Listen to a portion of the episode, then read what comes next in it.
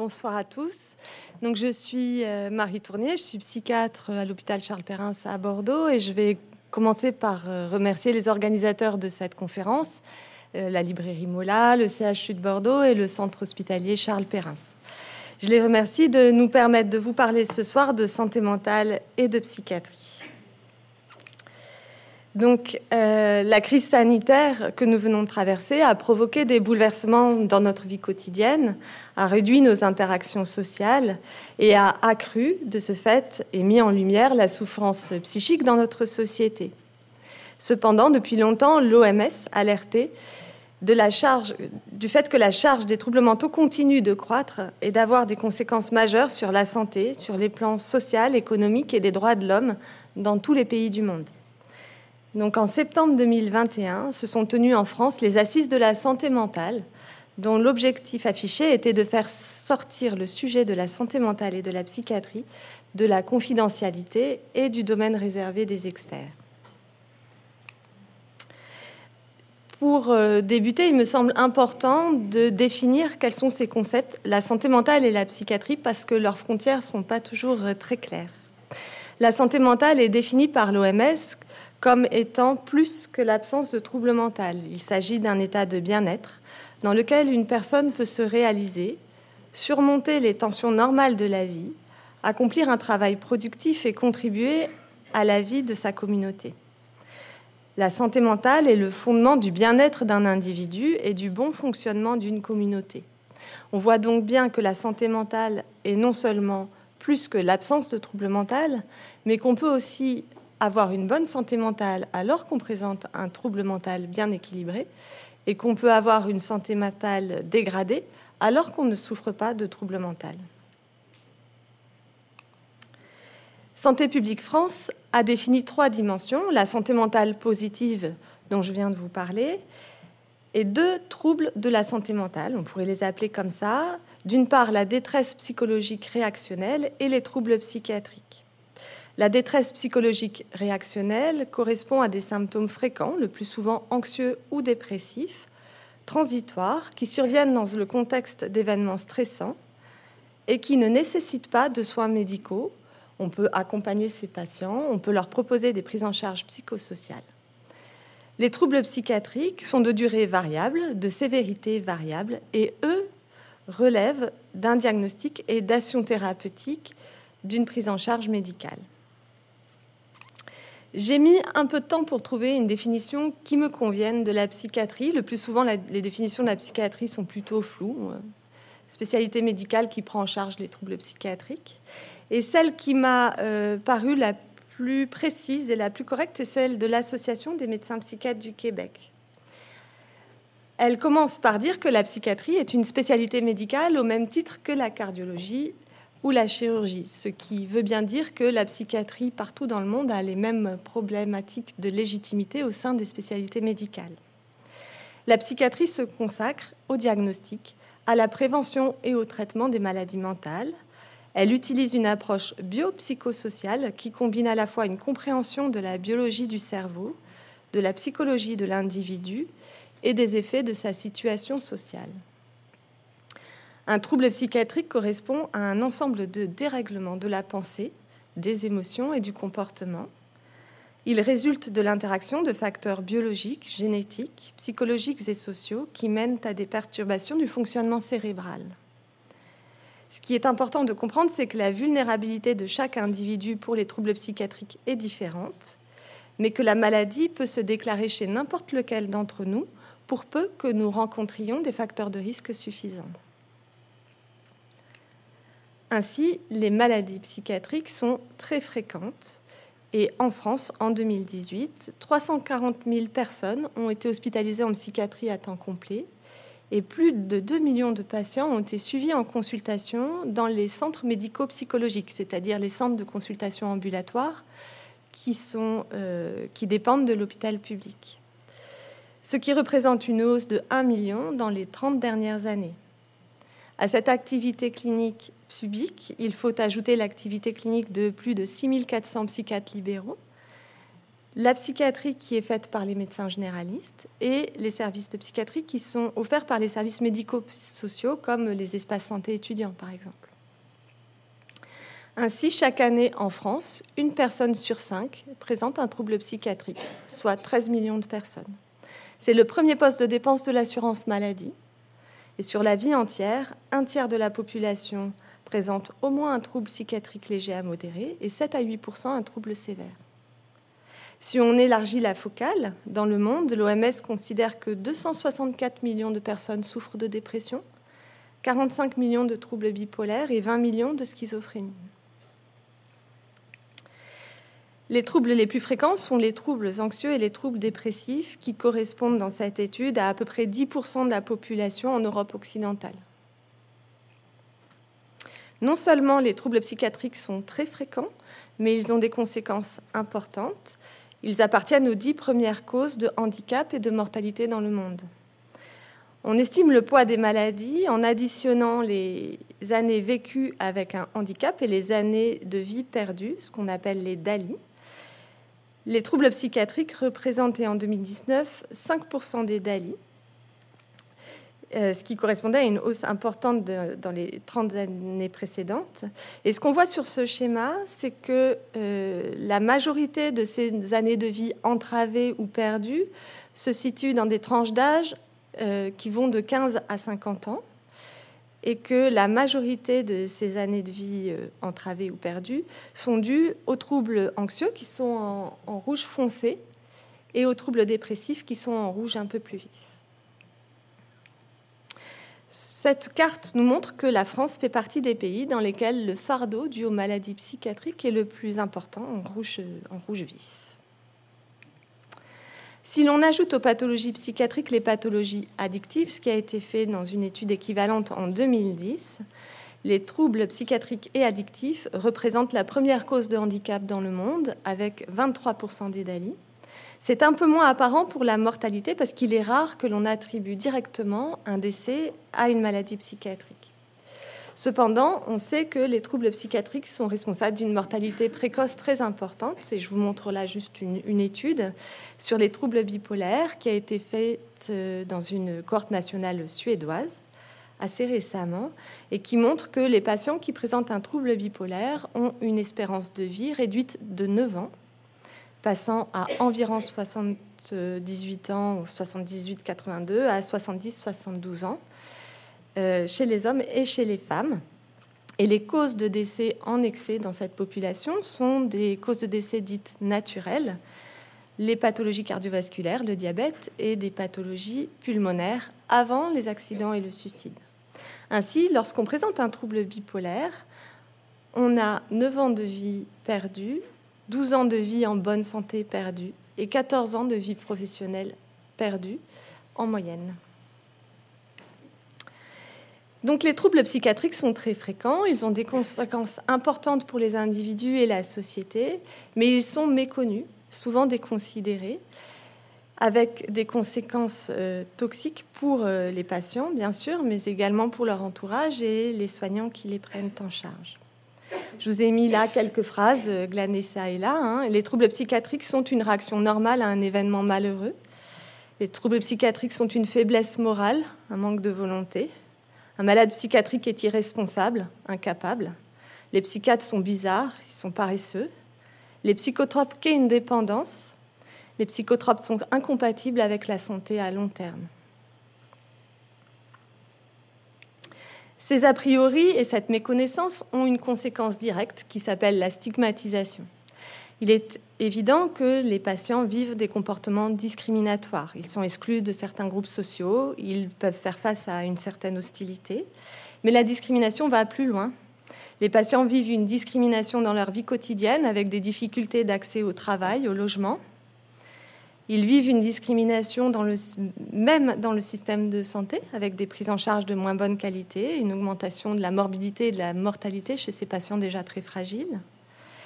Ils sont victimes d'autostigmatisation, c'est-à-dire qu'ils ont eux-mêmes intégré les préjugés de la société dans laquelle ils ont grandi, avec une diminution de l'estime de soi, un repli affectif, un repli social, une diminution de ce fait de la qualité de vie, une réticence à demander de l'aide et une inobservance au traitement qu'on leur propose, puisque ces traitements ont une mauvaise réputation. Et enfin, il y a euh, une autre conséquence qui s'appelle la stigmatisation associative et qui, elle, va concerner leur entourage, qui va être isolé, et les soignants qui s'occupent d'eux, avec un manque d'attractivité euh, de la psychiatrie au sein des disciplines médicales, ce qui va renforcer les inégalités d'accès aux soins. La stigmatisation a des conséquences, tout d'abord l'isolement des patients, mais également des conséquences sur leur santé avec un retard des soins non psychiatriques du fait de l'autostigmatisation et de l'absence d'écoute de la part des soignants et du déficit d'examen et de traitement de pointe. Il existe également un retard des soins psychiatriques puisque les symptômes sont méconnus par les patients et leur entourage. Ils vont être banalisés jusqu'à ce qu'ils s'aggravent et les psychiatres n'apparaissent généralement pas comme euh, des recours euh, fiables. Non seulement il existe un retard de l'accès aux soins psychiatriques, mais il existe également une sous-utilisation des soins psychiatriques du fait de la stigmatisation. L'OMS alerte sur le fait que les systèmes de santé n'ont pas encore réagi de manière adéquate face à la charge que représentent les troubles mentaux et sur le décalage énorme qui existe dans le monde entre le besoin du traitement et sa mise à disposition. Ainsi, elle évalue que plus des trois quarts des patients qui souffrent de troubles mentaux ne sont pas pris en charge pour leur pathologie dans les pays à faible revenu et près de la moitié dans les pays à revenus élevés.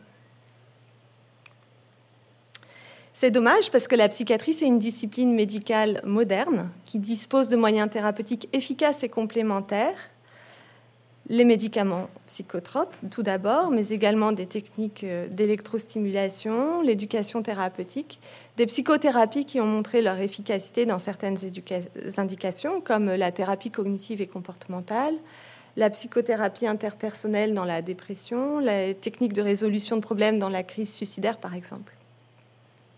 La psychiatrie a également développé de nouveaux dispositifs de soins à l'instar des autres disciplines médicales, ce qu'on appelle le virage ambulatoire. Et la psychiatrie a développé également des hospitalisations au domicile, des hôpitaux de jour de crise, des équipes mobiles et des structures de réhabilitation psychosociale qui sont plus dynamiques, plus efficaces et qui arrivent plus précocement dans le parcours des patients. Ainsi, la psychiatrie est aujourd'hui en mesure de proposer aux patients des soins de précision et individualisés. Alors, je prendrai juste un exemple qui est l'efficacité des médicaments psychotropes, qui paraît évident, euh, qui est quotidiennement remise en question par nos patients dans notre pratique. Et nous n'avons pas à rougir de l'efficacité de nos médicaments, puisque dans cette diapositive qui a été montrée euh, au dernier congrès français de psychiatrie par le professeur Vieta, les antidépresseurs apparaissent plutôt plus efficaces que des médicaments régulièrement admis, hein, qui sont les médicaments de l'asthme, hein, du diabète de l'arthrite, de l'Alzheimer ou du cancer. Non seulement ces médicaments psychotropes sont efficaces sur les symptômes, mais ils sont également efficaces sur les conséquences des maladies psychiatriques. Et dans cette étude sur la mortalité dans le trouble bipolaire, on voit que les patients qui sont non traités ont 30% de risque de surmortalité par rapport aux autres patients, quel que soit le traitement qu'on leur propose. Et c'est également le cas dans la schizophrénie. On voit euh, à droite que les patients qui ne reçoivent pas de traitement antipsychotique ont la surmortalité la plus élevée dans les groupes de traitement. La, psychiatrie, c'est aussi une discipline scientifique avec une recherche de pointe dans des domaines variés et passionnants, que sont les neurosciences, l'immunopsychiatrie qui est en plein développement, la neuroimagerie, la génétique, l'épidémiologie, les sciences humaines et sociales, bien sûr.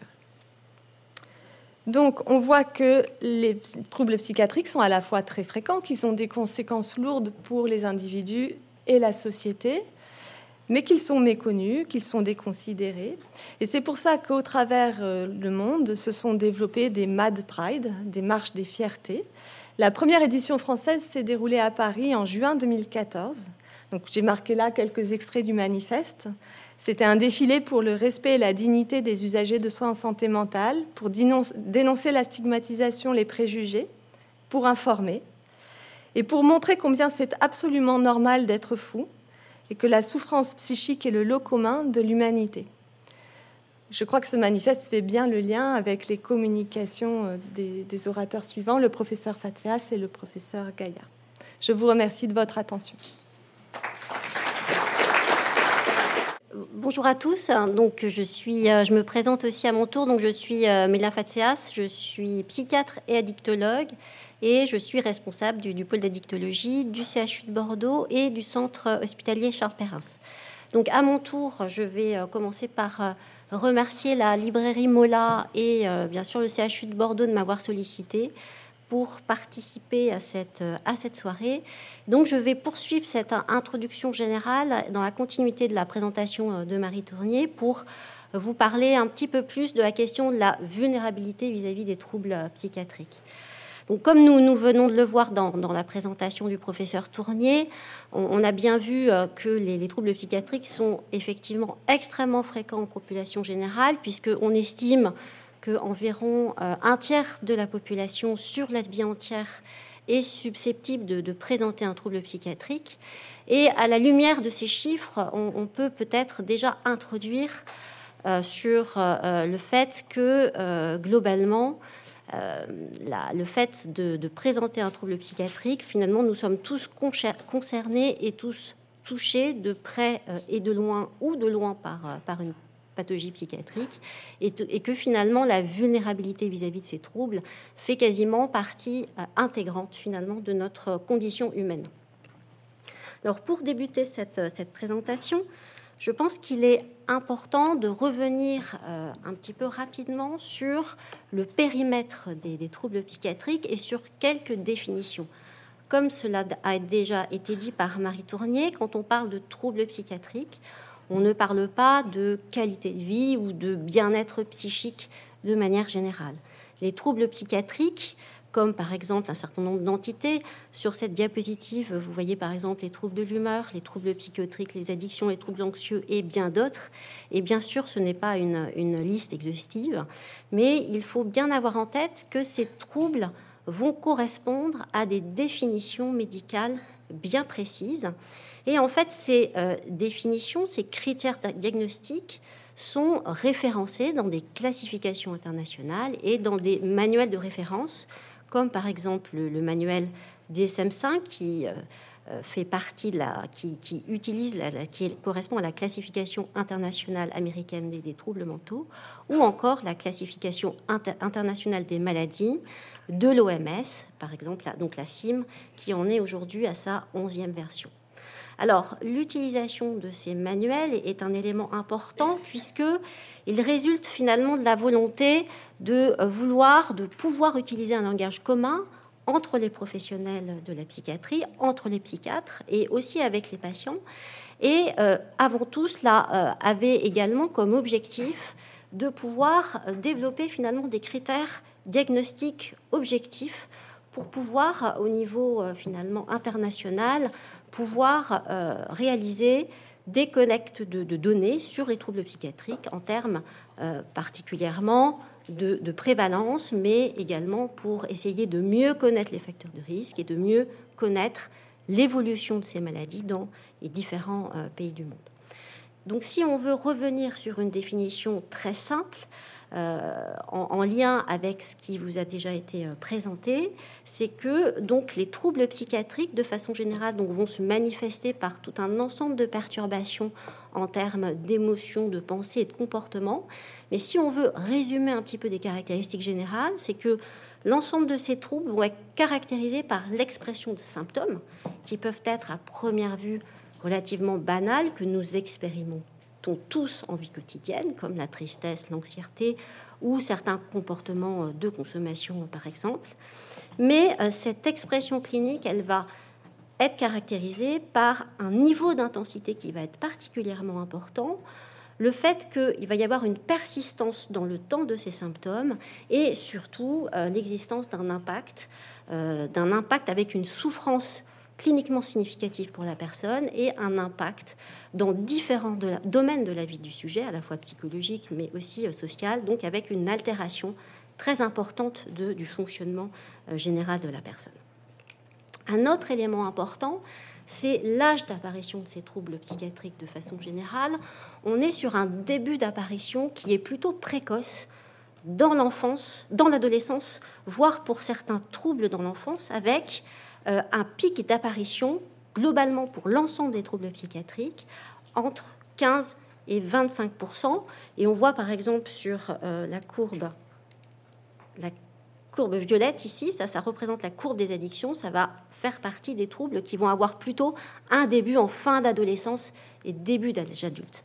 En tout cas, on, comprend bien que c'est une période d'apparition qui va particulièrement impacter le développement d'une personne et qui peut potentiellement, au fil de son évolution, avoir un retentissement qui va être extrêmement important et euh, invalidant.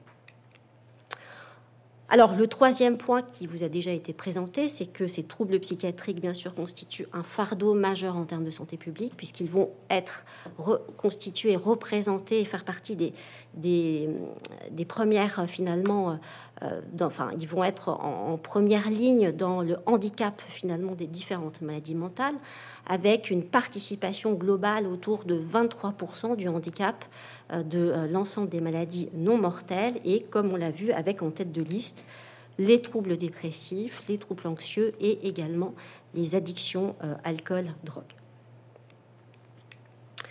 Donc, si on veut retenir trois points assez essentiels autour de, cette question, c'est qu'on a vu que les troubles psychiatriques sont fréquents, leur évolution est chronique avec un pic d'apparition euh, finalement euh, entre 15 et 25 ans, et donc les, sujets jeunes sont euh, directement impactés par l'émergence de ces troubles, qu'ils constituent un fardeau majeur en termes de santé publique, avec de nombreux patients qui malheureusement ne sont pas pris en charge.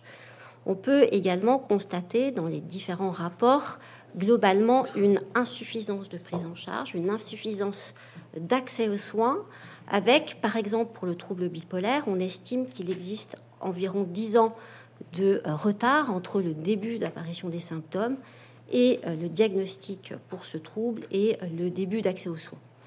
Un autre élément important, c'est que ces troubles sont souvent associés à d'autres pathologies comme le diabète, l'obésité, les troubles cardiovasculaires qui vont être insuffisamment dépistés, suivis, pris en charge et tous ces éléments vont donc être à l'origine d'une mortalité prématurée et également de conséquences euh, importantes sur le plan euh, social, avec euh, une désinsertion progressive, avec et en plus le poids finalement de la stigmatisation, comme cela a été présenté sur ces troubles.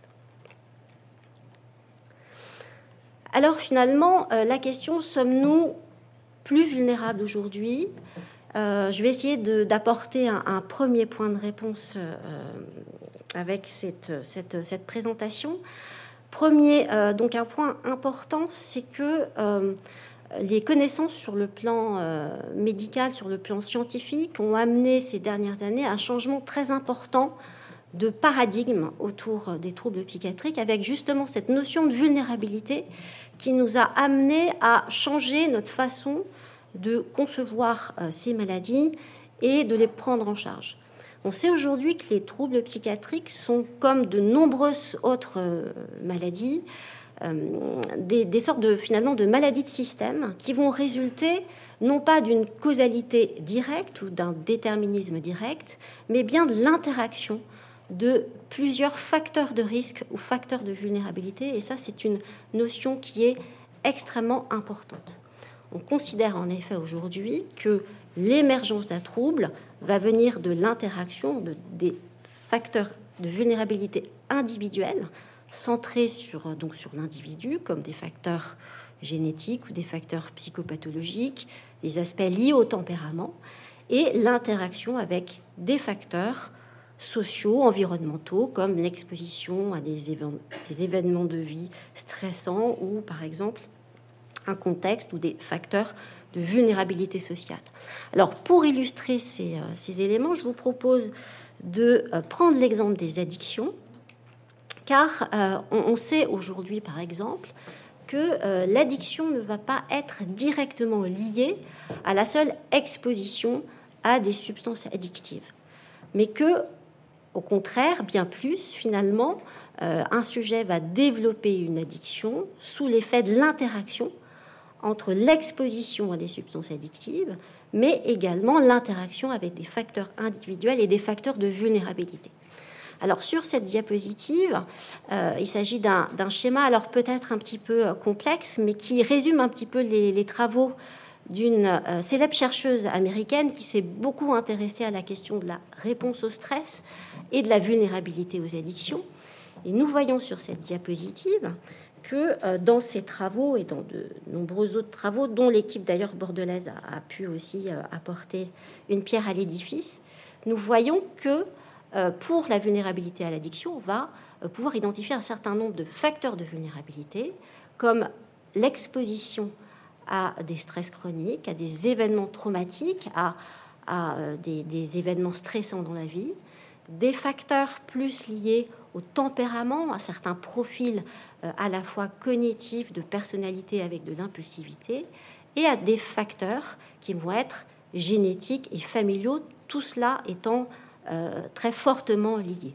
Ces facteurs de vulnérabilité individuelle vont s'associer à des perturbations dans certains circuits euh, du cerveau, euh, comme le circuit de la récompense, l'axe du stress, la régulation des émotions. Et l'ensemble de ces vulnérabilités individuelles va faire que un sujet donné à l'âge adulte va être plus sensible finalement aux effets addictifs des substances et va avoir plus de propension à développer un comportement addictif, ce d'autant qu'il aura à affronter, à s'exposer dans son environnement en vie quotidienne à l'âge adulte à des situations euh, de stress ou à certaines difficultés. Donc on voit euh, à travers cet exemple qu'on est bien dans des interactions assez complexes qui, à un moment donné, peuvent augmenter la propension de l'individu à développer certaines pathologies psychiatriques qui, à leur tour, peuvent également s'associer euh, à d'autres vulnérabilités et d'autres pathologies. Pour essayer d'illustrer un petit peu plus cette question de la vulnérabilité, je vous propose de vous présenter un exemple d'une étude qui, était, euh, qui est plutôt récente, une étude de 2021, qui est une étude finlandaise, où euh, dans cette étude, les auteurs se sont intéressés a évalué une cohorte de 1750 adolescents finlandais âgés de 16 à 19 ans et euh, qui ont été évalués et suivis sur une période de trois mois.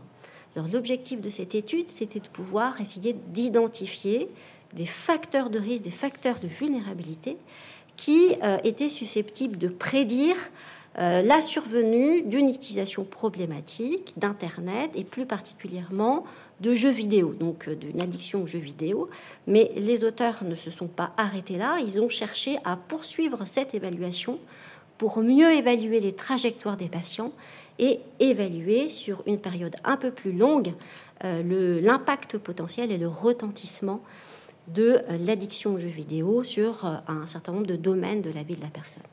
Alors cette étude montrait clairement certains facteurs de risque individuels, comme le fait d'être un garçon, d'avoir des symptômes dépressifs, des facteurs de risque liés à l'environnement, à la solitude, à l'isolement et au style parental en termes de, relations et d'éducation, et montrait que l'ensemble de ces facteurs augmentait le risque d'une addiction euh, aux jeux vidéo, avec également un retentissement euh, dans euh, les années qui suivaient en termes d'aggravation des symptômes dépressifs et de complications sociales, avec un échec scolaire.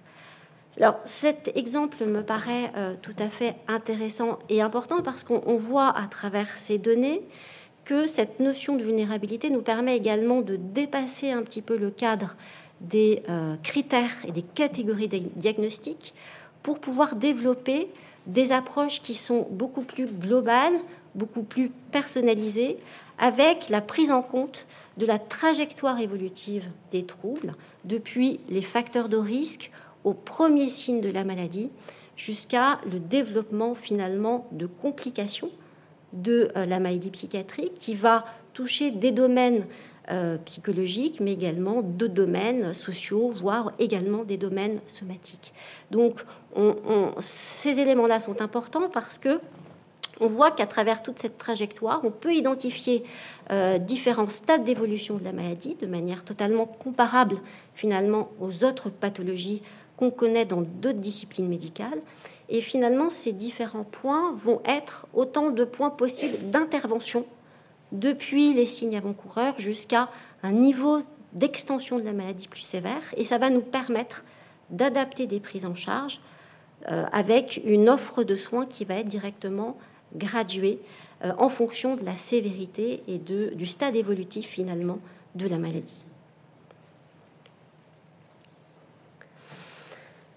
Alors pour euh, finir un petit peu d'illustrer cette question de vulnérabilité, je peux m'empêcher de, redire un petit peu un mot sur l'impact de la pandémie du Covid-19 sur l'expression des troubles psychiatriques puisque, comme vous le savez, ça a fait l'objet de nombreuses euh, communications dans la presse et de nombreuses études, à la fois au niveau national et international, qui ont globalement toutes montré une augmentation très significative de la prévalence des troubles, et en particulier chez les plus jeunes des symptômes dépressifs, des troubles du sommeil, mais également des pensées et des comportements suicidaires.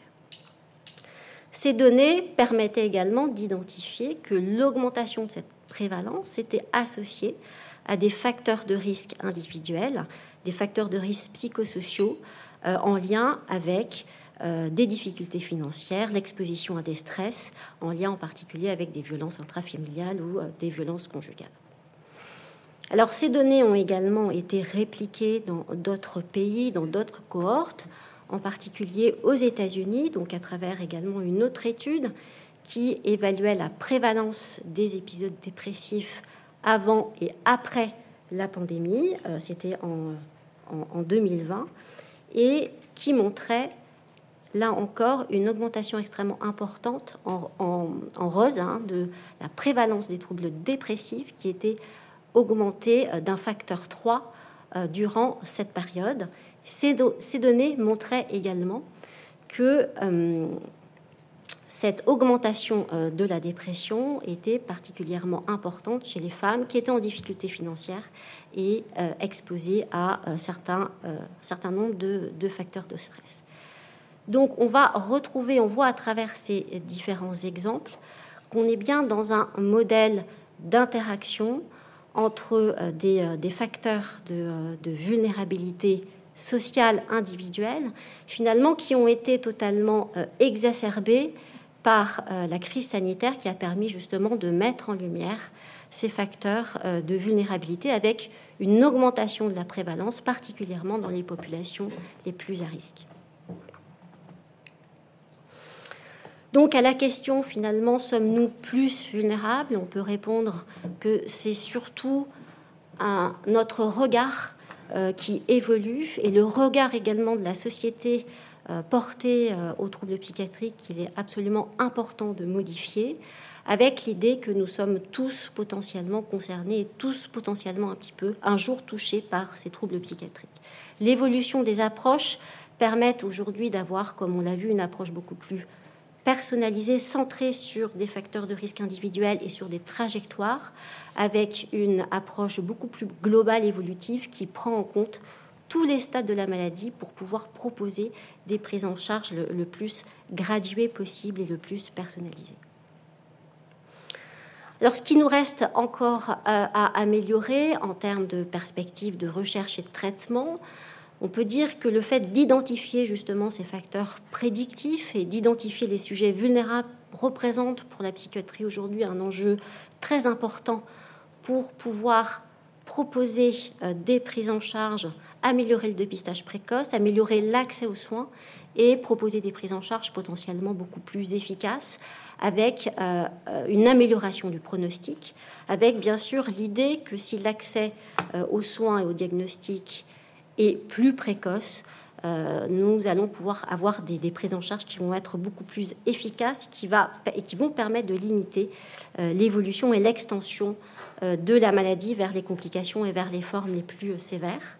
Et puis, euh, ce qu'on peut dire, un dernier point, c'est qu'il est également important de pouvoir continuer à mieux connaître et mieux décrire les stades cliniques de la maladie pour pouvoir, euh, euh, pouvoir repérer l'ensemble de ces trajectoires depuis les facteurs du risque jusqu'aux premiers signes avant-coureurs prodromiques et jusqu'aux phases aiguës, avec également la prise en compte des niveaux de sévérité et des complications qui peuvent être des complications, comme on l'a vu, psychosociales, mais euh, également somatiques. Et ça, c'est un élément aussi extrêmement important à, avoir en tête. En conclusion, on peut dire que nous sommes tous vulnérables et tous concernés. Cela nous oblige à changer notre regard, revoir la manière de dépister et de prendre en charge, intégrer, plus intégrer la psychiatrie dans les soins courants et améliorer la coordination entre les professionnels, puisqu'on a vu également que euh, les troubles psychiatriques, lorsqu'ils évoluent, vont avoir des conséquences dans différents domaines, vont également s'associer à des complications somatiques, il faut pouvoir proposer et développer finalement des prises en charge bien coordonnées pour des parcours qui peuvent être complexes et qui peuvent toucher finalement différentes disciplines médicales. Et puis, les recherches doivent continuer pour mieux identifier les facteurs de risque, améliorer les soins, favoriser l'accès aux thérapeutiques médicamenteuses et aux psychothérapies qui ont montré leur efficacité et valider de nouveaux traitements, et ce avec autant d'attention, de sérieux que l'ensemble des, des autres disciplines médicales. Voilà, je vous remercie de votre attention. Raphaël Gaillard, bonsoir. Bonsoir. Vous êtes avec nous et nous allons parler ce soir donc euh, de, de, votre ouvrage euh, qui évoque la folie et la créativité dans la continuité de ce qu'on vient de finalement d'aborder, c'est-à-dire euh, une approche de la vulnérabilité un peu particulière, puisque vous, c'est le prisme de l'art finalement sur lequel vous vous attachez dans votre livre. Et alors, euh, la première question que j'ai envie de vous poser, qui a suscité toute ma curiosité, c'est que euh, en couverture donc de ce livre, il est marqué en gros sous votre portrait folie et créativité, et vous attendez la page 169 pour poser cette question, à savoir, c'est quoi la création? Alors, je suis pas sûr d'y avoir répondu dans les pages qui suivent d'ailleurs. Non, vous évoquez beaucoup de pistes et c'est très. Mais ce qui m'a intéressé, c'est quand même que avant, pourquoi vous avez pris ce temps pour le poser dans le livre? Est-ce qu'avant, vous vouliez d'abord poser l'univers, le cadre dans lequel vous vous posez cette question? Je, crois que c'est nécessaire parce que hum, le champ des troubles mentaux, comme on vient de le voir avec euh, les professeurs Fatseas et, Tournier, il, nous concerne tous. Il est l'affaire de toutes les familles, à peu de choses près. Si c'est pas dans la famille, c'est euh, des amis à proximité, euh, dans des liens assez proches puisqu'ils sont très fréquents, ces troubles mentaux, et pour autant on n'en parle pas. Et donc quand on, s'essaye à réfléchir à cette incroyable fréquence des troubles mentaux, il faut commencer par expliquer ce que sont les troubles mentaux, il faut commencer par euh, expliquer quelles ont été les grandes hypothèses pour en rendre compte, et c'est ce faisant qu'émerge cette idée que une explication possible de cette très grande fréquence des troubles mentaux, c'est qu'ils seraient liés à des facultés spécifiquement humaines, que sont notamment celles qui président à la créativité. Et je crois qu'il faut prendre le temps de, fréquenter la psychiatrie, de comprendre les enjeux de santé mentale pour aborder cette question qui est en fait très ancienne, qui traverse toutes les périodes, dont chacun a l'intuition, mais qu'il faut d'abord approcher par euh, le truchement de la clinique psychiatrique, par les apports des sciences, de la génétique, des neurosciences, avant de se poser la grande question, euh, celle de ce qui fait de nous des êtres humains. Alors, vous le disiez à l'instant, dans votre livre, il y a beaucoup de pistes de réflexion, à la fois scientifiques, en même temps incroyablement euh, artistiques, culturelles. Vous vous cité un nombre de, références assez impressionnantes. Euh, et notamment cette phrase d'Albert Einstein pour répondre à cette définition de la création, euh, qui dit la création, finalement, c'est une intelligence qui s'amuse. Ça vous conviendrait comme euh, définition? Elle a le mérite, en tout cas, de positionner les choses du, côté du bien-être ou du côté de quelque chose qui serait heureux. Alors, comme on on va le voir, on va en discuter. Euh, la créativité passe aussi par des moments très difficiles et pas uniquement par euh, euh, ce pétillement, cette, cette joie de l'intelligence décrite par Einstein. Mais, c'est vrai qu'on voit bien chez, chez, Einstein, dans cette, dans cette définition, quelque chose de l'ordre du plaisir de penser et du plaisir de l'invention. Alors, donc vous l'avez dit à l'instant, votre, et votre livre est intéressant puisque ce prisme scientifique est toujours éclairé par euh, une approche très humaine qui est celle finalement de votre lien à vos patients. À la fin du livre, vous rappelez même la nécessité de pouvoir finalement à la fois se servir des avancées scientifiques, mais aussi d'en sortir. Vous, vous, citez tout au long de votre livre beaucoup de recherches, des tests de créativité par exemple, mais vous revenez sur l'importance d'observer, d'être présent, finalement de créer un lien individuel à chaque patient Oui, alors c'est tout à fait le mot, le caractère individuel ou singulier de chaque patient. Euh, Jean Delay, qui est une figure tutélaire pour nous, ça a été un, très grand scientifique, un très grand psychiatre. Euh, il a, avec Pierre de Nicker, inventé le premier psychotrope, ou quasiment le premier neuroleptique, la chlorpromazine, en, 1952 en, France. Donc c'était un psychiatre, un inventeur, un scientifique, et en même temps c'était un homme de lettres, euh, un écrivain, membre de l'Académie française. Et, il le disait de façon un peu provocante, euh, euh, en se différenciant de nos collègues, nos chers collègues neurologues, en disant en neurologie c'est le trouble de la mémoire, en psychiatrie c'est le trouble d'une mémoire. Et effectivement, en psychiatrie, il y a toujours quelque chose qui convoque le singulier, qui, qui nécessite une attention spécifique à tel patient et, pas tel autre et qui ne peut pas se contenter de la généralité. On, a dit tout à l'heure que finalement, euh, la psychiatrie n'avait pas à, rougir de ses progrès, que euh, les psychotropes soignaient bien, les psychothérapies aujourd'hui sont, euh, pour certaines en tout cas, clairement efficaces. Bien sûr qu'il y a euh, ces progrès qui instituent la psychiatrie comme discipline médicale, mais je crois quand même que ce n'est pas une discipline médicale comme les autres. Il y a, en psychiatrie quelque chose de plus, euh, quelque chose qui est euh, vraiment le souci d'un être humain et pas seulement de l'ensemble des personnes souffrant de cette pathologie-là, de sorte qu'il faut, quand on est psychiatre, à la fois être scientifique, quand on va voir un psychiatre, on va pas voir un marabout, hein. on va voir quelqu'un qui euh, euh, s'appuie sur les données acquises de la science, euh, sur des consensus, donc qui, qui, utilise l'état de l'art et la science. Et en même temps, on va voir quelqu'un qui est attentif à cette personne-là. De sorte que quand on est psychiatre, en fait, il faut être et scientifique et littéraire. Alors c'est un challenge, hein, c'est sûr que c'est pas facile, mais en même temps c'est ce qui fait que ce métier est absolument fantastique. Il n'y a, pas un jour dans l'exercice de psychiatre, même avec les difficultés actuelles terribles de l'hôpital public, il n'y a pas un jour dans l'exercice de psychiatre sans une trouvaille, sans une pépite, sans, quelque chose qui de fait est de l'ordre de la créativité de la part de nos patients. Et, ça, il faut souligner euh, ce caractère profondément humain et enrichissant humainement de l'exercice de la psychiatrie en assumant sa difficulté, être scientifique et littéraire, mais aussi sa richesse, être scientifique et littéraire. C'est ce que vous appelez l'étonnement sincère dans votre livre? Alors l'étonnement, c'est euh, pour, euh, pour Platon, puis ensuite Aristote et même Heidegger, le, la source, euh, l'origine de toute philosophie. Et euh, le mot lui-même, étonnement, est, étonnant, hein, puisque il est pas loin du coup de tonnerre hein, dans, son étymologie. Attonaré, euh, c'est quelque chose de l'ordre de, recevoir la foudre.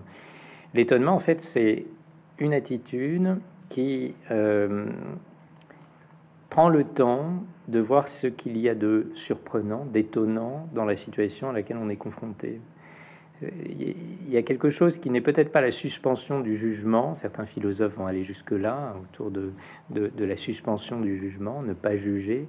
Je crois que c'est difficile en fait, mais c'est ce premier temps euh, d'arrêt qui constate le caractère surprenant de ce que l'on observe et qui mobilise toute son attention pour l'entendre et le soigner. Vous êtes psychiatre? On connaît vos travaux aussi parce que ça fait un moment que vous œuvrez pour justement vulgariser ces maladies-là. Et dans ce livre-là, vous revenez sur le fait que l'atypicité aujourd'hui a une place différente, mais que cette atypicité, elle a aussi euh, des travers puisque euh, vous faites référence à l'art brut, vous faites référence au surréaliste, vous faites référence à finalement une image de l'atypicité, qui ne prend pas tout à fait en compte la réalité, à savoir mm. Le génie qui serait associé aux maladies mentales. Vous rappelez quand même que c'est avant tout lié à une souffrance. alors merci de, le dire, parce que autant j'ai rappelé euh, le caractère profondément humain et, vraiment fascinant de l'exercice de la psychiatrie, autant il faut se garder euh, d'une vision que je qualifie de romantique de la psychiatrie ou romantique de la folie, qui dirait que euh, folie et créativité se superposent, que l'un procède de l'autre. Euh, et qui ne verrait finalement dans la folie, dans les troubles mentaux, que la matrice de l'œuvre d'art et donc euh, un chemin indispensable qui réussit, qui s'accomplit dans l'œuvre d'art. Et, ça, je pense que c'est un piège terrible qu'il faut déconstruire. Alors, on, ira, je pense, dans le détail de cette déconstruction, euh, mais il, faut commencer par dire que cette vision romantique néglige le fait qu'il est avant tout question de souffrance et que ça n'est pas parce qu'il y a fascination pour euh, ce que l'esprit humain peut créer euh, et ce que l'on observe dans la pathologie psychiatrique, euh, que l'on oublie l'immense souffrance qui accompagne ces troubles mentaux. Et je, pense qu'il faut se méfier, c'est un peu le sens de la réflexion, de ce lien folie et créativité. À la fois, il a l'air de dire quelque chose de vrai, j'en ai parlé tout à l'heure et nous en reparlerons, et en même temps, c'est un piège parce que à cette aune, nous pourrions dire que euh, eh bien, c'est formidable. Euh, euh, celui qui délire n'est finalement que notre semblable, voyant l'univers différemment de, du, plus grand nombre. Or, or c'est pas du tout ça. Celui qui délire, c'est une personne qui souffre terriblement et qui cherche, comme il le peut, une façon justement de sortir de cette souffrance. Dans votre livre, vous avez beaucoup d'images qui nous permettent, quand on n'est pas spécialisé en psychiatrie, d'accéder à ce système de pensée. Vous racontez par exemple que le cerveau, on pourrait imaginer que c'est une salle des machines avec euh, donc euh, voilà différents euh, différents ordinateurs qui seraient tous responsables, liés les uns aux autres, et que en l'occurrence là, c'est une histoire de prisme entre l'intérieur et l'extérieur qui pourrait enrayer la machine et que c'est à ce moment-là que ça prendrait une ampleur considérable dans le cerveau. Pardon, je dois vraiment... Oui, oui, mais prenons le temps de, de, fréquenter cette métaphore informatique. Euh, le, cerveau, c'est euh, un organe d'une complexité incroyable. C'est entre 80 et 100 milliards de neurones, et chacun établit 1000 à 10 000 connexions aux neurones avoisinants. Donc c'est des millions de milliards de connexions, et ça change à chaque instant c'est un organe ultra plastique, ça veut dire qu'il se modifie au gré des expériences à chaque instant. Évidemment, à ce niveau de complexité, il faut que l'orchestration fonctionne. Il faut qu'il y ait quelque chose qui donne une, forme d'homogénéité à cette assemblée gigantesque de neurones qui discutent entre eux euh, au, nombre de connexions que j'ai évoquées. Si on utilise la métaphore informatique, ça veut dire que la myriade d'ordinateurs spécialisés, puisque notre cerveau est spécialisé avec telle région servant à telle chose, telle autre à telle chose, eh bien cette myriade d'ordinateurs connectés, il faut pas seulement qu'ils fonctionnent chacun, il faut qu'ils soient coordonnés les uns avec les autres. Il faut qu'il y ait quelque chose d'homogène, quelque chose qui donne ce qu'on appelle un flux de conscience qui, qui fonctionne euh, et qui est un rythme euh, qui ne soit pas désarticulé. Et justement, l'une des pathologies euh, reines de la psychiatrie, la schizophrénie, on en a parlé tout à l'heure, la schizophrénie, ça, c'est une maladie qui affecte 1% de la population générale. On y reviendra tout à l'heure, c'est à peu près à la même fréquence, sous toutes les latitudes et toutes les longitudes, ce qui est en soi étonnant. Cette schizophrénie, elle est caractérisée justement par une forme de dislocation de, de, de, cette, euh, de, ce fonctionnement homogène du cerveau. Le, mot schizophrénie lui-même, hein, euh, dans son étymologie, hein, schizo coupé et phrénos l'esprit, dit cette rupture, quelque chose qui se sépare, quelque chose qui se dissocie et qui fait que un fonctionnement habituellement harmonieux entre les différentes régions du cerveau se désorganise, se déstructure, ce qui fait naître un symptôme qui est celui qui donne son nom à la schizophrénie, la division. Euh, on appelle ça la dissociation. Et puis secondairement, d'autres symptômes, les hallucinations, le délire, et puis ce qu'on appelle aussi des symptômes négatifs, c'est-à-dire un repli euh, et, une forme de perte d'énergie, d'élan vital euh, qui caractérise la maladie. Mais donc, revenons à la métaphore, 85 milliards de neurones qui échangent chacun des informations avec 1000 ou 10 000 connexions avec les neurones avoisinants, ça nécessite une coordination ultra fine et si cette coordination ne se fait pas correctement, bah, les choses se désorganisent et apparaissent des symptômes. Dans cette désorganisation, il est question avant tout de quoi? De prisme sur le réel? Alors la grande question, c'est celle du rapport au réel. Euh, et hum, une fois qu'on a euh, euh, utilisé cette métaphore informatique, alors c'est pas qu'une métaphore d'ailleurs, hein, une métaphore, c'est le terme est équivoque, c'est quelque chose qui peut s'opérationnaliser. Aujourd'hui, il existe vraiment des travaux de neurosciences cognitives et même de neurosciences computationnelles qui, visent vraiment à modéliser le fonctionnement du cerveau de la façon la plus réaliste possible. Donc, ça n'est pas qu'une métaphore, hein, c'est vraiment une démarche scientifique. Mais au-delà de la démarche scientifique, euh, il est quand même question de ce que nous faisons avec ce cerveau. Et euh, la, première chose qu'on peut se dire euh, dans notre questionnement, pourquoi une telle fréquence des troubles mentaux, c'est que peut-être payons-nous par les troubles mentaux la puissance de cet organe. Je m'explique pour que nous puissions euh, faire les choses fantastiques que nous faisons au quotidien, penser, inventer, euh, coordonner, échanger avec nos semblables, les comprendre sans même entendre tous les mots qu'ils prononcent, c'est-à-dire être capable de décoder des choses très rapidement, eh il faut que cette machine, elle soit extrêmement puissante, et de fait, elle est extrêmement puissante. Mais euh, cette puissance, elle a peut-être un coût. Euh, et c'est intéressant de noter que euh, dans des travaux vraiment de, grande qualité, euh, publiés dans l'une des revues de, les plus prestigieuses de, de sciences, qui s'appelle Cell, c'est une équipe israélienne qui a fait ces travaux et qui a comparé le cerveau du singe et le cerveau de l'homme autour de cette question de la coordination cérébrale, celle dont on vient de parler. Et cette équipe montre que si on compare le cerveau d'un primate non humain, un singe, et de ce primate humain qu'est l'homme, eh bien, on constate que euh, la coordination entre des régions cérébrales distantes, elle est plus robuste, elle est plus fiable chez le singe que chez l'homme. C'est-à-dire que quand une information est échangée entre la partie A et la partie B du cerveau, il y a des systèmes de vérification qui garantissent la fiabilité de l'échange d'informations. Et qu'est-ce qui se passe quand on regarde comment l'information est échangée entre A et B chez l'homme? Eh bien, euh, on a gagné en complexité. Il y a plus d'informations qui passent de A à B. Le niveau d'information est supérieur. Mais on a perdu certains systèmes de vérification de l'information. Autrement dit, nous aurions, euh, collectivement, à travers l'évolution, choisi pour chemin celui de la complexité et de la puissance, mais au dépens de la robustesse.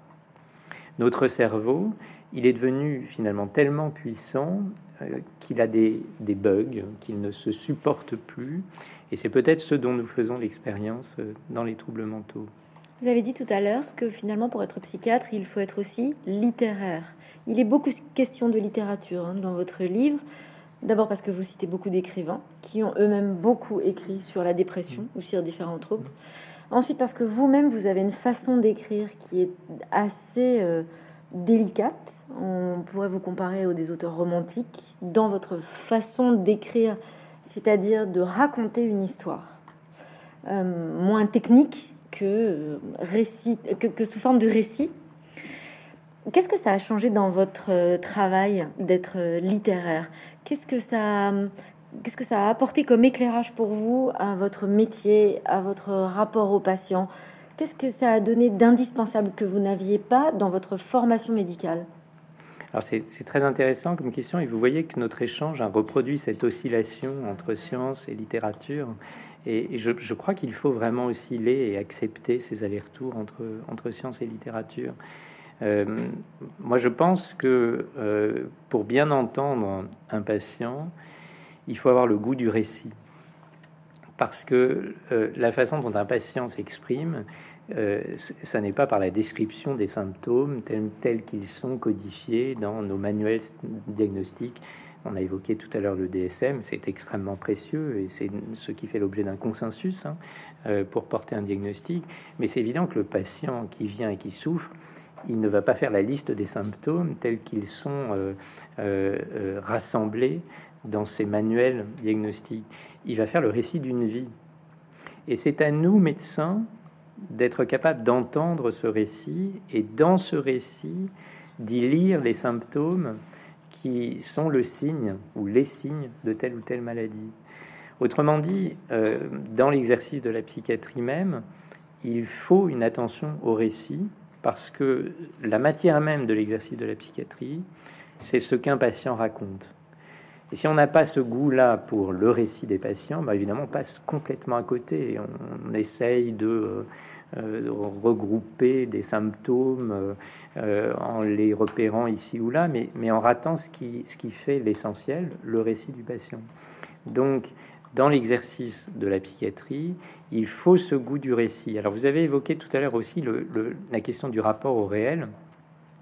Et, je crois qu'il faut qu'on poursuive un peu sur, ce, sur ce point.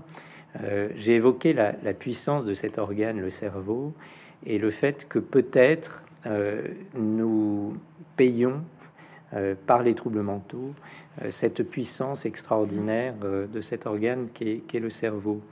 Mais peut-être faut-il aller plus loin encore et se demander ce que permet notre cerveau à nous, êtres humains.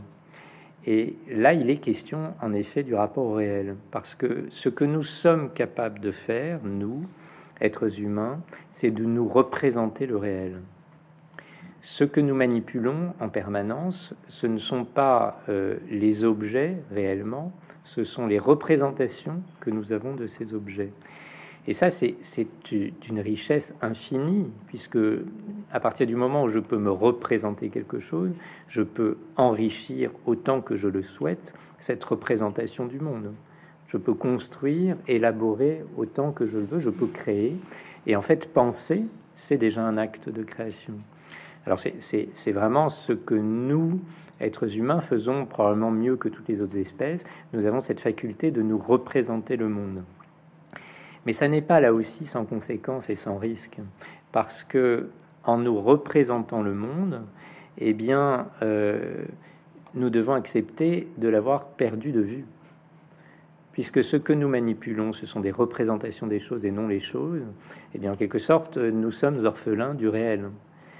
On, peut presque se demander si euh, la chute du paradis, ça n'est pas ça en fait. Ça n'est pas avoir perdu l'accès au réel en se mettant à penser et donc en étant capable de recréer le monde. C'est un pouvoir, un pouvoir de création, et c'est aussi ce qui peut nous tromper parce que si je ne manipule pas le réel mais des représentations du réel, eh bien je peux m'égarer, je peux dériver, je peux dérailler, je peux délirer, je peux prendre des vessies pour des lanternes, euh, je peux prendre une production de mon propre cerveau pour quelque chose qui vient de l'extérieur, et c'est l'expérience que font nos patients euh, lors d'une hallucination.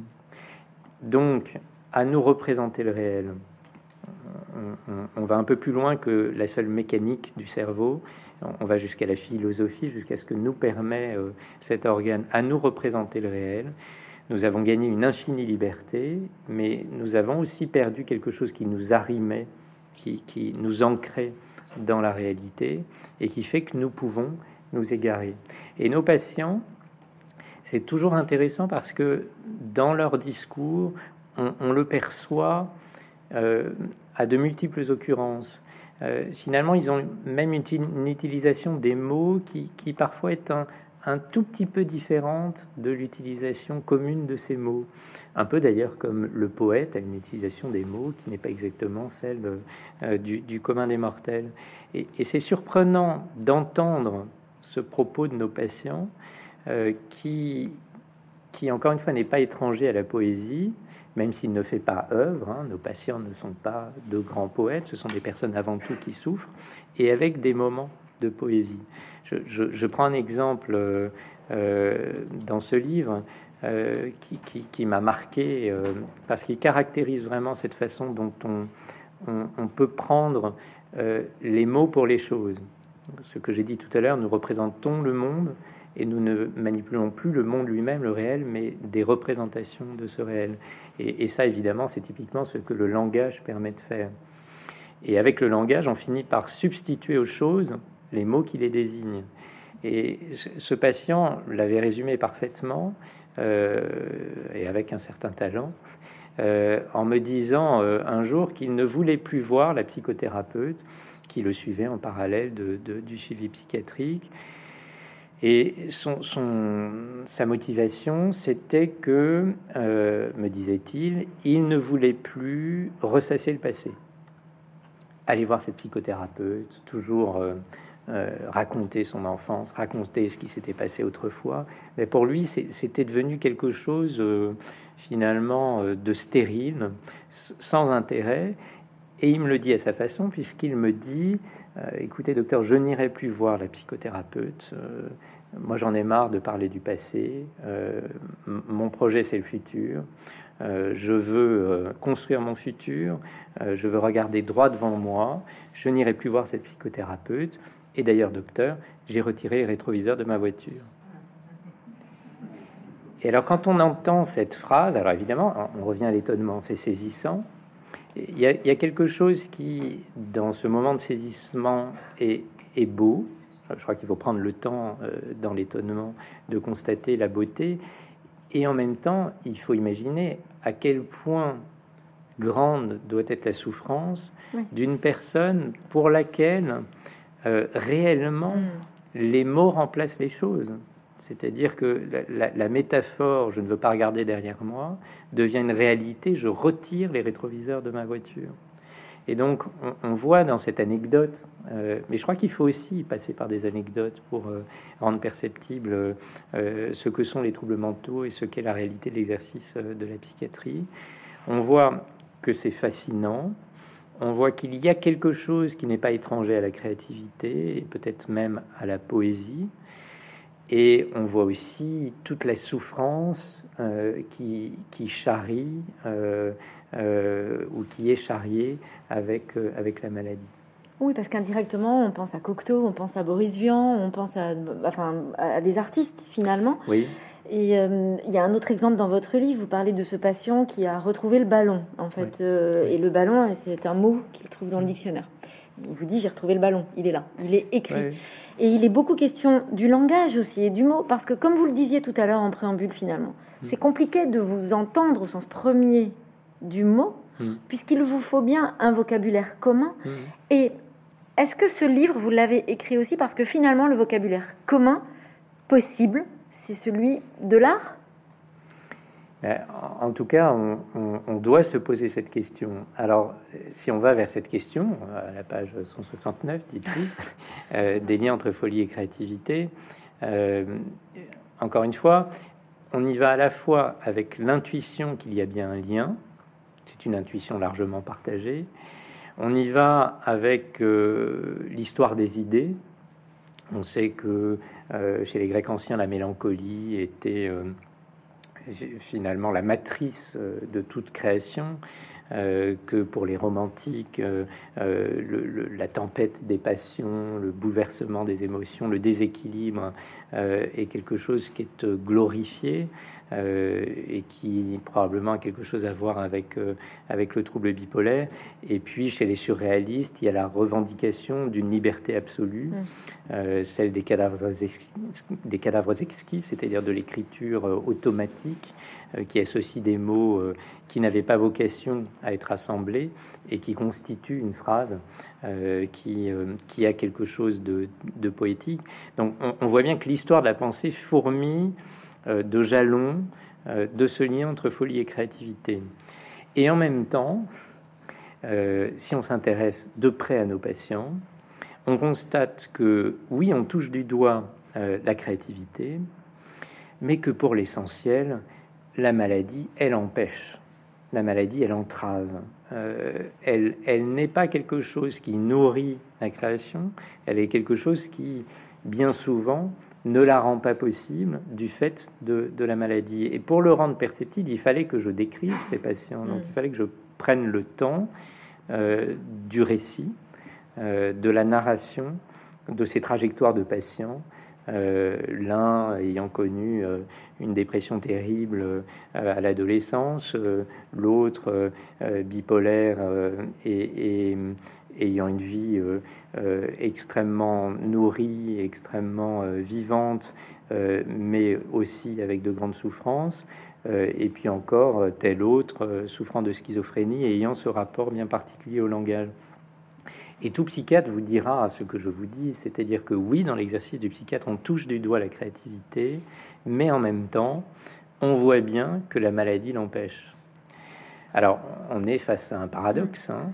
le paradoxe d'un lien et en même temps de quelque chose qui contredit ce lien. Et c'est à nouveau les sciences qui vont permettre euh, de, renouveler le débat en allant chercher le plus objectivement possible si ce lien existe entre folie et créativité. Alors comment on fait? Eh bien, il y, a, plein de démarches possibles, hein. mais la première démarche est celle de l'épidémiologie, donc l'étude de grandes populations, et pour ça, on bénéficie du fait que dans les pays nordiques, on a euh, énormément d'informations sur les trajectoires d'individus. C'est assez étonnant d'ailleurs, mais dans les pays nordiques, euh, vous savez, par exemple en Suède, ce que à peu près chaque personne a fait dans la vie, la succession de ses métiers, pour peu qu'elle ait fait le service militaire. Euh, vous avez même son, son, son, intellectuel, son QI. Et vous avez aussi, en regard de ça, les soins dont elle a bénéficié donc finalement les maladies dont elle souffre. Et vous pouvez articuler l'un et l'autre. Alors c'est un peu grossier parce que vous n'allez pas pouvoir parler de créativité à proprement parler, mais vous allez pouvoir distinguer des métiers selon qu'ils sont dits créatifs ou peu créatifs. Et le constat est assez étonnant. Euh, le constat de, de, ces équipes du Karolinska Institute, euh, c'est que finalement, ce ne sont pas tant les patients eux-mêmes qui exercent plus souvent un métier créatif, ce sont leurs apparentés, c'est-à-dire leurs frères, leurs sœurs, leurs parents, leurs enfants. Et donc, euh, le, on fait un pas de côté, en fait, et je pense qu'il est très intéressant ce pas de côté parce que il nous dit ça n'est pas euh, un lien de superposition, folie créativité, c'est un lien de parenté. Alors on va voir autour de quoi, on a déjà commencé à l'esquisser, peut être ce lien de parenté, mais je trouve que c'est vraiment des travaux d'une importance capitale qui, sont curieusement peu connus, hein, qui, qui, datent euh, au plus d'une dizaine d'années, qui montrent que ce lien n'est pas un lien de superposition, mais un lien de parenté. Et alors on peut aller plus au nord encore, nous étions en Suède, on va plus au nord, on va en Islande. Alors l'Islande, euh, il y a une particularité, c'est une île euh, avec peu d'habitants. Et euh, sur cette île, nous disposons du génome d'un grand nombre d'individus, c'est-à-dire quasiment en 100 000 Islandais sur les 300 000, ce qui est, ce qui est spectaculaire. Hein. Et l'Islande a même fait le choix euh, de, de, de, rendre, sous des conditions euh, éthiques très précises, hein, euh, accessibles ces informations, ce qui en fait une sorte de d'Eldorado de la recherche génétique, puisqu'on a énormément d'informations. Cette fois, on n'a pas seulement la trajectoire de vie des individus et les soins dont ils ont disposé, on a même le génome. Alors, qu'est-ce qu'on peut regarder dans le génome? Ben, On peut regarder les gènes en lien avec les troubles mentaux. Alors, on l'a peut-être pas dit tout à l'heure, il n'y a pas un gène de la schizophrénie ou euh, de l'addiction à la cocaïne ou du trouble bipolaire, euh, comme il existe un gène de la mucoviscidose. Il y a une série de gènes euh, qui sont, et qui reprennent le titre de notre rencontre aujourd'hui, des gènes de vulnérabilité. Ça veut dire que quand vous êtes porteur de ce gène, vous avez un risque un peu plus élevé, un peu seulement plus élevé, que dans la population générale d'être atteint euh, de cette maladie. Et si vous prenez l'ensemble des gènes, une sorte de constellation de gènes, vous pouvez même calculer un score, qui est un score de vulnérabilité, qui dit que bah, si vous êtes porteur de cette forme-là au lendemain de la crise Covid, si nous sommes au lendemain, euh, nous, pourrions parler de variants de ce gène. Donc, si vous êtes porteur de ce variant-là, plus ce variant-là, plus ce variant-là, bah, vous avez une, augmentation du risque de tel trouble mental de tant de pourcents. Très faible augmentation, mais, mais statistiquement significative. Alors, qu'est-ce qu'on fait avec cette constellation de gènes? Eh bien, on va s'intéresser à nouveau à la créativité. Et là aussi, on va le faire de façon un peu grossière. On va le faire là aussi sur le métier qu'exercent les personnes. Et qu'est-ce qu'on constate? Et là, c'est encore plus étonnant que les travaux d'épidémiologie des Suédois, c'est que les scores de vulnérabilité aux troubles mentaux prédisent le fait d'exercer un métier créatif. Alors, je, clarifie, ça veut dire que quand vous avez des scores un peu plus élevé que dans la population générale. La probabilité que vous soyez artiste peintre ou musicien est un peu plus élevée que dans la population générale. Et à l'inverse, la probabilité que vous soyez comptable ou pêcheur alors c'est la représentation que les Suédois ont d'un métier n'étant pas lié à la créativité. C'est discutable. Hein. Euh, les Islandais, pardon. C'est discutable. Mais bon, euh, acceptons cette méthodologie. Eh bien, la probabilité d'exercer ces métiers de comptable ou de pêcheur est un peu diminuée par rapport à la population générale. Et donc vous voyez que euh, les Suédois nous montrent qu'il y a un lien de parenté entre folie et créativité. Et c'est vraiment intéressant parce qu'on se détache de la superposition qui, qui nous, qui nous collait au basque euh, et, qui, et, qui, nous gênait en fait, euh, pour aller vers un lien de parenté. Et ce lien de parenté, grâce aux, grâce aux Islandais, est même un lien qui s'inscrit dans notre ADN, celui qui fait euh, de nous des êtres humains. Alors, Partant de là, on a donc fait un pas de côté. Ça n'est pas un lien de superposition, c'est un lien de parenté. Et ce lien de parenté, il s'inscrit dans notre génome. Alors autour de quoi est ce lien de parenté? Euh, Alors remontant dans le passé, euh, il est intéressant de d'aller euh, suivre le chemin de ces variants de gènes qui nous exposent à devenir malades et de voir d'où ils viennent. Et là, il existe aussi des travaux fascinants qui nous montrent, par exemple, que euh, ces variants de gènes qui, nous exposent donc à être malades, eh bien, ils sont plus souvent dans le génome, dans les parties qui nous différencient de l'homme de Néandertal, que dans celles que nous avons en commun.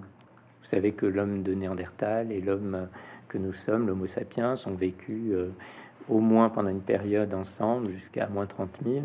Euh, et hum, le génome est assez proche. Euh, il y a plein de caractéristiques passionnantes hein, de, l'homme de Néandertal. Mais il est vraiment intéressant d'aller constater que, en quelque sorte, dans l'évolution, eh bien, ces gènes qui nous exposent à être malades ou qui augmentent faiblement le risque, pour être plus exact, eh bien, ils sont de notre côté, du côté du sapiens ils sont du côté de l'homme de connaissance, ils sont du côté de notre espèce. Donc, on a un paysage euh, général qui nous dit ce lien folie et créativité, c'est pas un lien de superposition, c'est un lien de parenté. Ce lien de parenté, il s'inscrit dans notre ADN, et cet ADN, il remonte euh, aux grandes bifurcations qui ont fait de nous des êtres humains. Euh, celle qui nous différencie de, l'homme de Néandertal en tant qu'Homo sapiens, et puis j'ai dit tout à l'heure, pour ce qui est des neurosciences, dans des caractéristiques de notre fonctionnement du cerveau qui nous différencient des primates non humains euh, en nous ayant fait choisir la complexité plutôt que la robustesse. Alors, ce sera ma dernière question, Raphaël Gaillard, malheureusement, parce qu'on n'a pas beaucoup de temps et il y aurait beaucoup à dire sur votre livre. Mais quand on lit votre livre avec toutes les explications que vous venez de donner que vous détaillez et développez hein, dans ce livre, quand même, quand on a terminé, on se pose cette question en se demandant si finalement le monde virtuel qu'on a créé aujourd'hui ne serait pas euh, favorable au développement des maladies mentales, puisque on s'interroge en tout cas, comme vous le faites en première page, votre première ligne est un doute vous pouvez vous poser cette question en disant j'ai un doute. Et quand on a terminé votre livre, bah, on a un doute en se disant mais alors quoi finalement on sait à force de s'éloigner du réel, en rentrant dans un monde de plus en plus virtuel, est-ce que quelque part bah, on n'est pas partie prenante pour brouiller soi-même notre propre cerveau et s'enfoncer dans les maladies mentales? Alors c'est une vraie question hein, de, de, prospective. Qu'est-ce qu'il va se passer à mesure que euh, notre univers est de plus en plus virtuel et aussi de plus en plus complexe et que nous nous hybridons avec euh, cette technologie.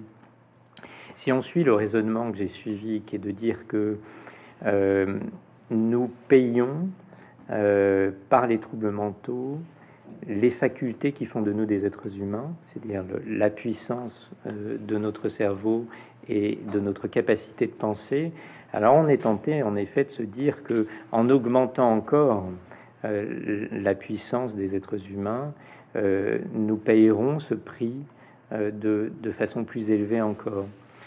C'est une hypothèse, mais je pense que à la racine, si je puis dire, eh bien, les troubles mentaux nous accompagnaient. Je pense que à partir du moment où euh, euh, l'être humain, qui n'était peut-être pas à ce moment-là déjà l'être humain, euh, s'est révélé capable de penser, c'est-à-dire qu'à partir du moment où il s'est représenté le monde plutôt qu'interagir passivement avec lui, eh bien, il est devenu vulnérable. De toute façon. Et je pense que le message le plus important, et je crois, qu'il est essentiel euh, pour, pour notre humanité, c'est de se demander en fait ce, de quelle façon nous devons considérer les personnes souffrant de troubles mentaux. Mon intuition, c'est que, euh, suivant le raisonnement que, que j'ai exposé là rapidement, et qui encore une fois nécessite au-delà des sciences d'aller vraiment euh, suivre la trajectoire des patients, de s'intéresser à, ce rapport au langage particulier qui, est proche de la poésie, qui moi personnellement d'ailleurs m'a amené euh, à l'intérêt pour la poésie que je n'avais pas avant d'écouter mes patients. eh bien, il, faut prendre le temps de cette réflexion, mais il faut aussi se demander quelles sont les conséquences de cette réflexion. Et si, de fait, nous devons considérer que les troubles mentaux sont le prix à payer pour ce qui fait de nous des êtres humains, alors il nous faut placer ceux qui souffrent de troubles mentaux au centre de notre société, puisqu'ils sont le témoin de ce qui fait de nous des êtres humains. Et donc je, pense qu'il y a dans cette réflexion euh, quelque chose de, profondément éthique. Euh, le terme est peut-être galvaudé aujourd'hui, celui du, mot éthique, en tout cas celui de notre humanité, qui consiste à dire que euh, si les troubles mentaux sont le prix à payer mhm. pour euh, les facultés extraordinaires des êtres humains, alors plaçons les êtres qui souffrent de troubles mentaux au centre de notre société. Merci Raphaël Gaillard. Merci à vous.